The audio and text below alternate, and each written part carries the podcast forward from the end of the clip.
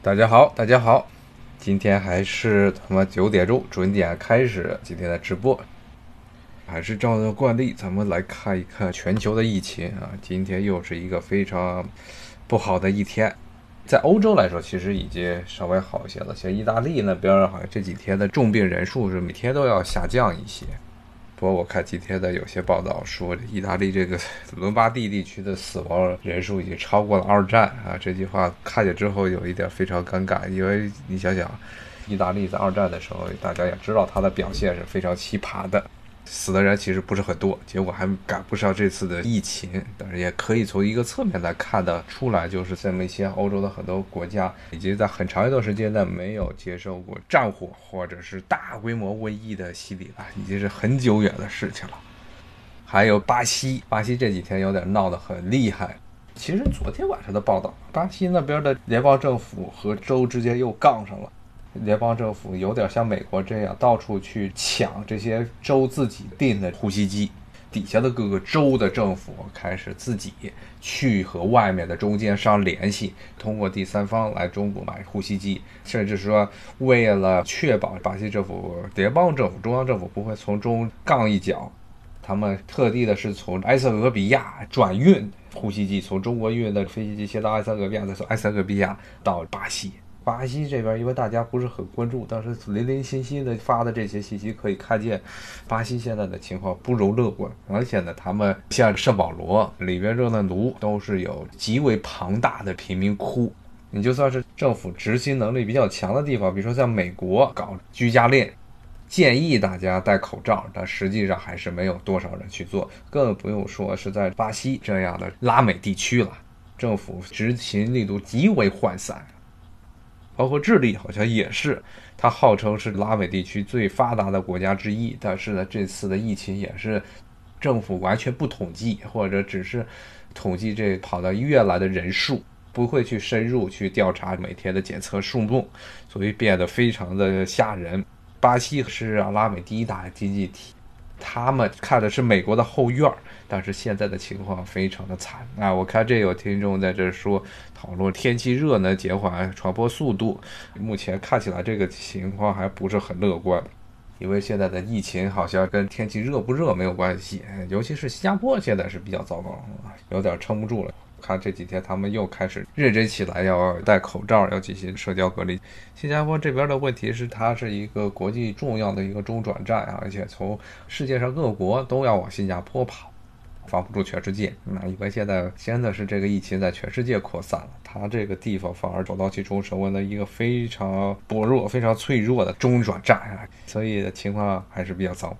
再回到美国，美国这边的无论是死亡人数还是确诊人数都是高的吓人。今天这边我的有一些认识的人，他的家里有的是在这边做警察这一行的，警察现在是一个重灾区，因为他们还要执勤。一个得病，基本上就把所有人全给传开了。之前跟大家说过，像纽约那边有三分之一的警察就不出来了啊，躲在家里，造成了治安的混乱。现在华盛顿这边我看情况也不是很妙，很多的警察是中彩，一中彩之后一传就传到一片。他们在外执勤太危险了，而且前一段时间是根本不戴口罩啊，等于是裸奔在外面执勤。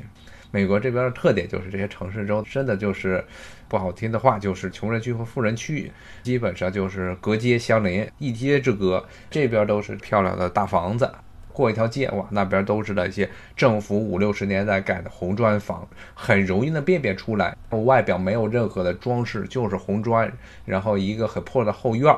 其实是州政府或者地方政府他们盖的一些便宜的房子。一般都是受政府资助盖的这么一些房子，一看就是低成本，然后是吸引所谓低收入人群来住的地方，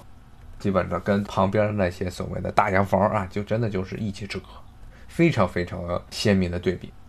你在平时呢，保持治安是靠警察严格执法啊，警察真的是在有钱人的地方执法的力度非常强，看见有可疑的人直接抓上去。但是他们在不是富庶的地区，执法力度就三心二意。但是现在呢，警察人手紧缺，后面真的就不清楚问题的怎么样了。关键警察自己的保不好自己，防护物资紧缺是是是。现在的问题是物资一直都是非常的吃紧。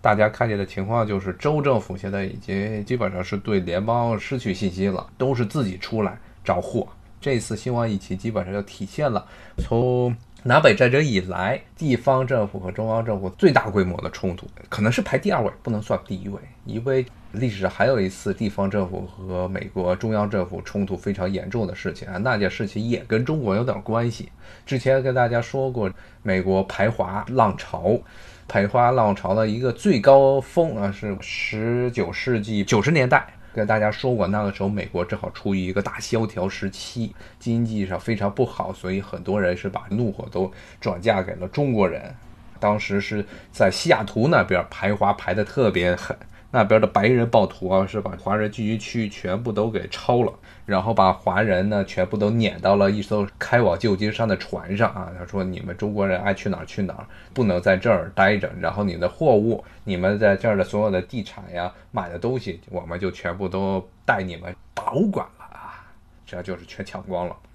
当时闹得太厉害，是因为是烧啊，他们这些白人暴徒烧中国人的这个财物，然后抢中国人的家。”当时联邦政府就派了军队，派军队去了西雅图进行宵禁。宵禁了之后呢，就是为了维持地方的秩序，为了让地方的这种混乱程度不要再继续下去。但这件事情是造成了严重的、非常大的负面的反响。原因就是因为当时美国全国的舆论都在批评美国联邦政府。原因不是说联邦政府没有早点去把这个事情摆平，以至于这么多的中国人。要不就是被赶到船上，要不甚至有的就被暴徒活活打死，而是他们在质疑联邦政府有没有权利去派军队到地方上来维持秩序。而且我看过当时的很多研究那次排华运动的书，真的是非常吓人。没有，当时没有任何的媒体啊，没有任何报纸，当时没有电视嘛，全是报纸。没有报纸是为华人，其实很多人都是华人，并不是真正的中国籍的中国人。华人的损失而感到任何的遗憾啊，甚至遗憾都没有。他们基本上就是 took for granted，觉得华人被撵走是件很正常的事情。啊，有点很像现在啊，现在这两天基本上在美国全国都是处于一个。排华的浪潮又开始慢慢的又要起来了，而且他们现在不是排华了，基本上是黄种人又要被当做这个替罪羊。之前一直跟大家说过，这种情况在美国历史上舆论一边倒啊，很多时候我们觉得好像美国是所谓的自由媒体啊，说是什么样的言论都能够说，但是呢。你不是所有的事情都能说出来，尤其是你要见到公众的去主要的这些媒体上发生的渠道，那都是被控制的。比如说像刚才说的西雅图排华事件，当时这个美国的主流媒体没有一家是反省这件事情上对华人的伤害，而是都在质疑联邦政府是否有权利做干涉地方的事务。还有呢。就是同一段时间，差不多十九世纪八十年代时候，当时美国的一些军队在印第安人居住比较多的地方，像美国西北部的蒙大拿呀、北达科他这边搞清仓三光运动啊。当时他们觉得很多这些印第安人在自己的保留区里开发了新的宗教，叫鬼舞教。鬼舞教的一个核心就是大家聚在一起跳舞，然后诅咒白人，希望。白人呢，早有一天被神给驱逐，因为白人把他们的家园都抢了，女人孩子都抢走了，然后家园全烧了，男人都杀了，只留下了一些很烂的地留给了印第安人。结果当时美国西北部的这些州，很多地方甚至还没有到州，像蒙大拿当时都不是州。这个情况呢，当时派军队说是要去清剿信这种教的人，当时清剿的途中呢，搞了大屠杀。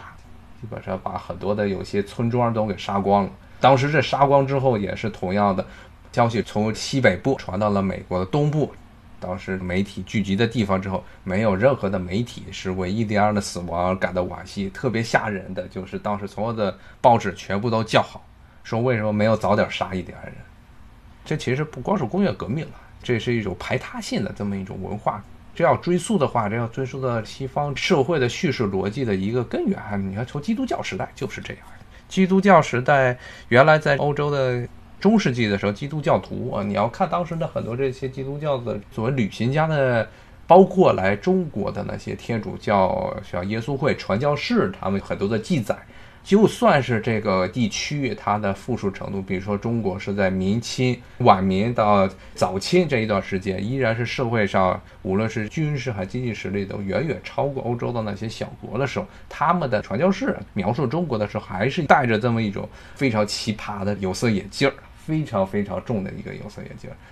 现在的媒体其实是从某种程度上是过去的教会的延伸，他们的主要目的呢，向大家传递的是一种观念，他们的目的并不是让你把自己的观点表达出来，而是通过表达他们的观点来影响大众，然后让大家都觉得好像是什么样啊。当时是像原来中世纪的时候，包括到了文艺复兴时期，这时候他们还是认为只有信基督教的人才是优越的，其他都是野蛮人。就算是这个国家比他们富庶很多，他们也觉得这只不过是恶魔给他们的造时的回报。所以这种排他性的想法可以说是他们自古以来就一直有，历史是非常久远。具体的美国的话，它的这种排华的这么一种。不光是排华了，现在你看呢，实际上是排外。基本上排外的这种情绪呢，又是跟美国这个国家本身是有很大的关系啊。因为原来听过我直播的听众可能都还记得，是美国这边很多的移民都是背井弃乡啊，从欧洲那边混不下去才来到美国的。所以他们很多人是对于自己的原来的出身的地区是怀着一种莫名的仇恨，觉得只有这边才能是好的啊，别的地方都不行。包括了很多白人，他们也照样歧视，说瑞典人身上全是鱼臭味儿、臭鱼味儿。后来基本上瑞典移民来到美国之后，尤其是到了二十世纪初的时候，当时排外浪潮特别严重的时候，当时瑞典人都是主动的放弃了去说瑞典话，包括瑞典语的学校也基本上全部关闭了。德国也是，德国是一战的时候，当时因为排德浪潮非常严重，甚至有暴徒把德裔的美国人打死。后来德国人的所有的报纸基本上都被关停了，而且甚至是政府出面，地方政府出面禁止德裔的移民开自己的幼儿园，不准唱德语的歌曲。后来德国人就慢慢的被盎格鲁撒克森化、英美化了。但是中国人就不一样啊，中国人情况太特殊了。所谓的这些北欧人呀，包括这西欧人呢，德国这些虽然一开始英美。地区的白人看不起他们，但是他们长相很难以去辨别，不好去区分。但是中国人，中国本身长相有句话，他们就说嘛，是永远的这个外国人在美国，就是因为你的脸。今天本来想说的是这个美国这边经济的情况啊，咱们今天把这话题带远了点，其实也跟今天的想聊的东西有点关系啊。基本上你看美国的，比如说这个宏观经济。美国这边没有什么国务院呀，也没有中央的经济协调，他们主要的靠的呢，联邦政府在所谓的宏观经济上是没有什么用的，因为国会这边不靠谱，你不知道什么时候钱预算能够拨下来。比如说像现在的纾困基金，资金库也告罄了，新的钱怎么来，怎么拨？剧拨给谁？现在国会中还在扯得一塌糊涂就因为美国这个政治体制就决定了，你中央政府你要做任何的财政方面的决定，绝对是要把你扒比色皮折磨的好几个月。基本上每年美国的预算，别说这种紧急拨款了，普通的预算，从八十年代开始，特别是新自由主义开始在美国泛滥之后，绝大部分国会议员都是缺乏一个国家的。意识啊，他们主要都是按自己的利益集团，然后互相的扯，一直都属于这么一个比较糟糕的境界。但是另一方面呢，美国有一个好处，就是它有个非常强大啊、非常强有力的货币政策啊，那就是这个美联储啊。你别看现在美联储真的是基本上美国的经济都是靠美联储印钱来撑着啊，印钱之后呢是买公司的债券，或者给各个中小企业放贷。通过这个办法，把钱就按上上任的美联储的主席像伯南克说过的，就直升机撒钱。现在真的是不是直升机撒钱了，现在应该是拿了一个人造卫星发到天空上，不断的撒钱。美联储之所以后来这么强势，后来成为美国宏观经济最核心的一个组成部分，那就是因为它绕开了美国国会，财政政策上可以说是掣肘，可以说是一个障碍。在出现一些重大问题的时候，因为他们美联储完全就是自己内部开会，开完会之后就决定印钱，这个组织相对来说非常的独立。虽然号称是联邦政府的一部分，但是呢，很多时候都是美联储先做了事情、做了决定，干完了之后才向白宫、才向国会去报道。这几年经常会出现的一个有趣的情况就是，国会啊，包括特朗普都去骂这个美联储，说美联储你怎么还不干事儿啊？然后国会呢，把美联储的主席叫到国会去质询啊，说你你们为什么要这么做？但是是因为美联储它有相对非常大的独立性，但是你要看它的前身，也知道这个东西最早呢是这些美国的银行家为了稳定稳定美国的经济，知道美国的政府啊中央政府这个级别上是做不了很多的事情的，所以这银行家为了防止自己的钱啊出事儿，所以呢在他们的倡议之下建立的这么一个所谓的中央银行，它美国历史上曾经有过。在十九世纪上有过一个类似于中央银行的东西，但是后来被废了。直到了二十世纪的时候，因为种种的金融的危机，当时美国的金融界等于说自己自立炉灶啊，起了这么一套东西，然后得到了联邦政府的支持。这其中呢，这个美联储呢，它最重要的一个分行就是纽约这一块儿，他们发的文章。他们很多的建议基本上都是美国货币政策的一个风向标，这也是反映了美国它其实现在的经济重心。美联储不算是私人机构，但是它有非常强的独立性，它是一个政府组织，它不属于任何的各大部委，它是一个独立的这么一个机构，但它确实是名义上它是挂在联邦政府底下的。但是它的独立性非常强啊，基本上很多时候甚至不听白宫的话啊。你要在特朗普前一段时间是把美联储骂的狗血喷头，像前一段时间股市在那暴涨的时候，特朗普就在那一直骂这美联储的货币政策。这都是因为美联储它其实是 独立于美国的这种党派政治而存在。是官方组织，但是有很强的独立性，可以说独立性或者说带有私人色彩，很强的私人色彩。他们是自己来决定，所以呢，美国每一次出现经济危机的时候，大家等的不是美国政府、国会能拨多少钱，而是等着美联储发话。美国的这财政政策是非常难以执行，所以只能靠货币政策。说回来，刚才就说到这，纽约还是现在美国金融的中心。包括美联储在纽约的这个分行，它其实也不算分支机构了，它就是一个地方部门，他们代表的是美联储最权威的声音。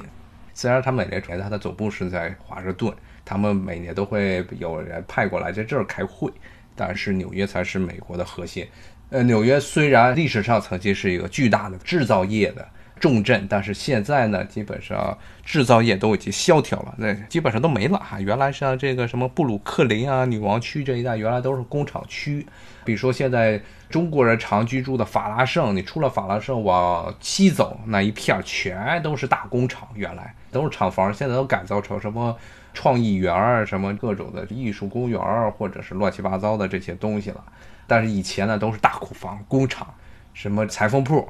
当时是纽约遍地都是针织厂，记得原来有一部很老很老的电视剧，这《北京人在纽约》里面不就讲过纽约的那些，当时是其实已经是走上末路的这些针织厂、裁缝店儿、衣服店儿，主要是因为这个竞争力实在是不行。他们曾经有一段时间，美国的这些衣物加工厂了，为了降低成本，他就大量雇佣这非法移民，最后这些事情被兜出来了，而且。非法移民本身就是一个不受任何法律保护的组织，所以这些医疗厂基本上他们雇佣这些非法移民都是把他们当奴隶使唤。结果这个事情被曝光之后，绝大部分美国本土的医疗厂都把工厂外移了。尤其是九十年代、零零年代这所谓的国际化时代，一句好听的话叫做什么资源全球配置啊，但是不好听的话就是官场跑到国外去，把这些工厂全开到国外去了。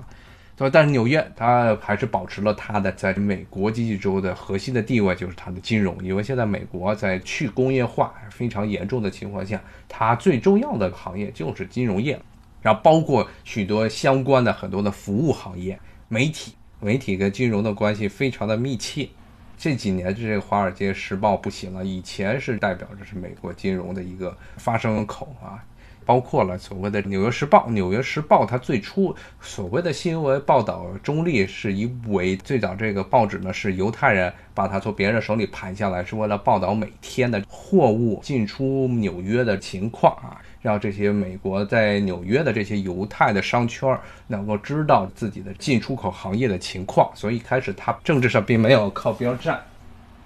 看这时间是实际上已经差不多了，刚才刚讲了一个头啊，呃，时间过得太快啊。今天主要就讲了讲这个美国这边的疫情，然后呢，刚才又聊歪到了美国中央政府和地方政府之间的关系。明天呢，咱们再继续讲美国其他地区这些疫情对那些地区的经济以及对美国全国经济的一个影响。今天直播咱们就到这儿，明天呢，咱们还是同一时间，就是早上九点继续聊这美国的疫情。咱们明天再见，谢谢大家，拜拜。